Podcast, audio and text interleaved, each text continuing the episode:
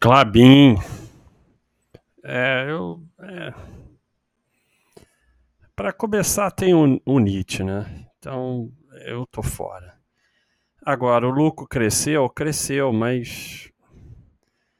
Ah, você vê, só 70% dos anos com lucro, só tem dois anos de lucro consecutivo. A curva de lucro é toda errática, até que de repente agora está crescendo. Então, assim. Bom, tem o NIT eu nem olho, né? Mas para quem olha, eu acho que falta mais tempo de lucro para poder dizer que tem lucro consistente, né? Até o momento eu acho uma empresa é, bem pouco interessante, né?